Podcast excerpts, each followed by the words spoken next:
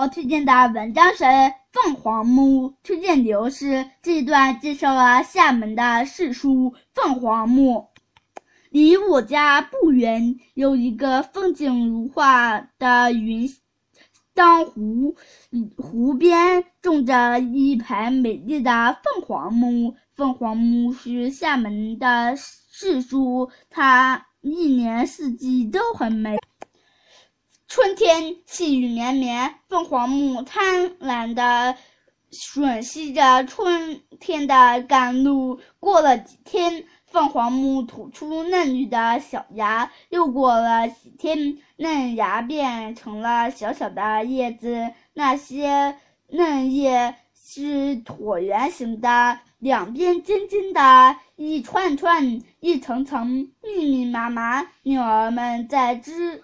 树枝上叽叽喳喳地唱着歌，好像在告诉人们：春天到了，春天到了。夏天，凤凰木枝繁叶茂，密密层层，像一把巨伞，它为过往的人们挡风、遮风挡雨，为人们带来阵阵凉快。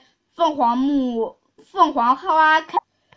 凤凰花开了，那红艳艳的，一丛这丛那丛，近看像一团燃烧的火焰，远看像一片红云。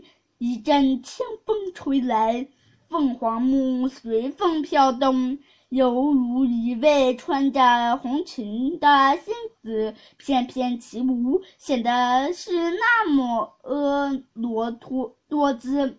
金风送爽，凤凰树的凤凰树叶子变黄了，风一吹来，树叶纷纷飘落，它们安睡了。初秋，树上长满了绿色的果实。它们千姿百态，有的像尖尖的镰刀，有的像扁扁豆，还有的像弯弯的月牙。深秋，如果实就成了，就成褐色的了。咚咚，果实从树上掉下来，我们我和小伙伴经常一人拿一个当飞镖，比赛看谁飞的。